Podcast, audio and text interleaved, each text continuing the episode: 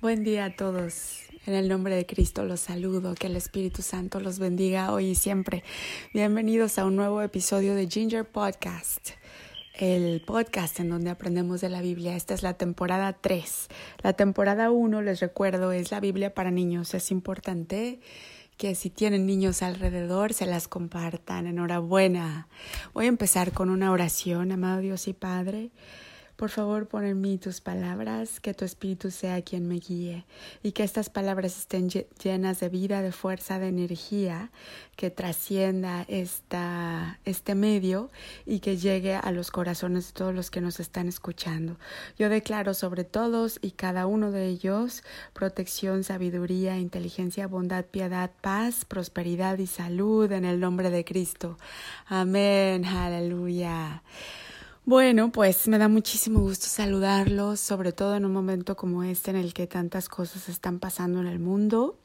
Es importante que nosotros habitemos en la sabiduría divina, en la sabiduría del Espíritu Santo que está entre nosotros. Si no has nacido de nuevo, por favor, Dirígete al capítulo anterior, la oración que decimos al final del capítulo, esa es la oración para nacer de nuevo y recibir el Espíritu de Dios y con ello su sabiduría.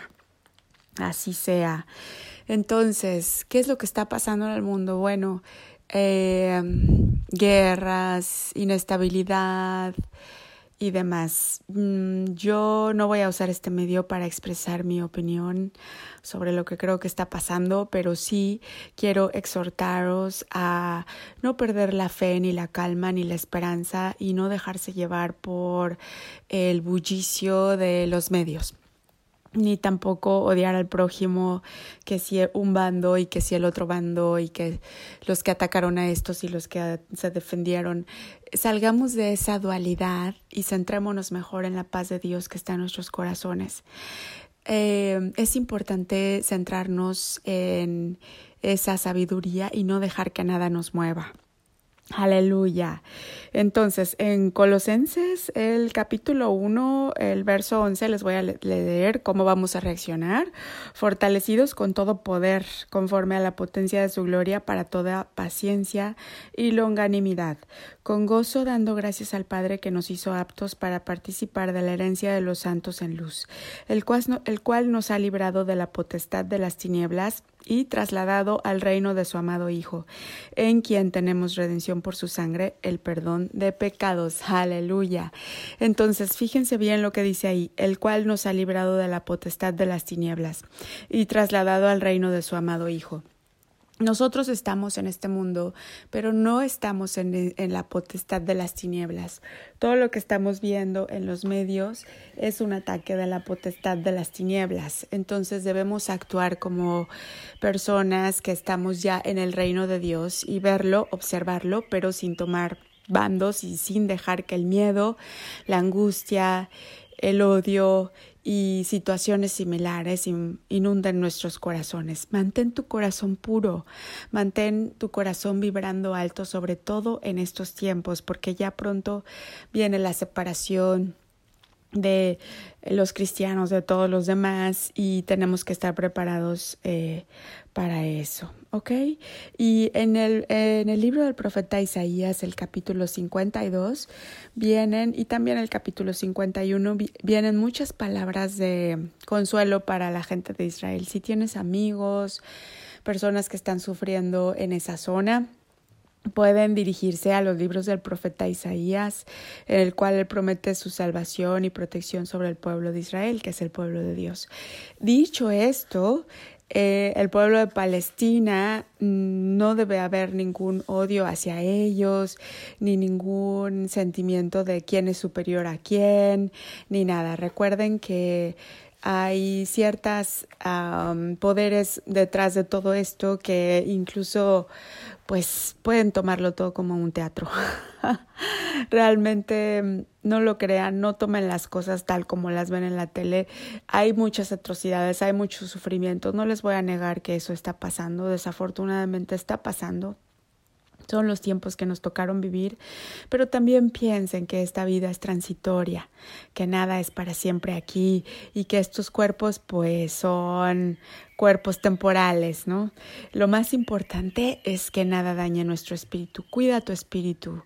Cierra los ojos ante estas cosas, ante cualquier cosa que pueda levantar en ti miedo u odio y céntrate en el reino de Dios, ese reino al que tú ya perteneces. Aleluya. No planeaba decir la oración de salvación hoy para hacer este capítulo corto pero la voy a decir porque es tan importante en estos tiempos. Por favor, repitan después de mí, los que aún no han nacido de nuevo, los que ya nacieron de nuevo, que tengan un día muy bendecido. Gracias por su tiempo. Y nos vemos en el siguiente capítulo. Y los que no han nacido de nuevo, por favor, quédense conmigo. Eh, por favor, recójanse en la presencia de nuestro Señor Jesucristo, Padre, Hijo y Espíritu Santo. Y por favor, repitan después de mí. Amado Dios y Padre, yo vengo ante ti de todo corazón. Creo y confieso con mi boca que Jesucristo es Hijo de Dios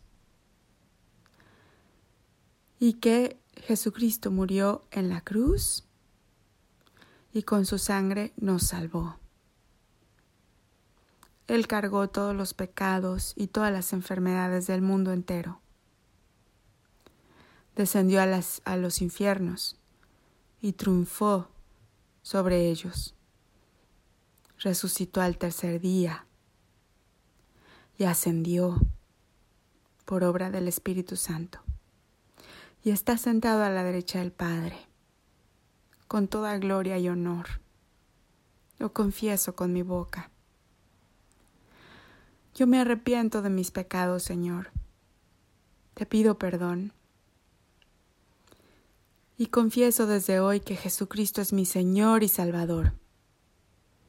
Mi Señor Jesucristo desde ahora y para siempre.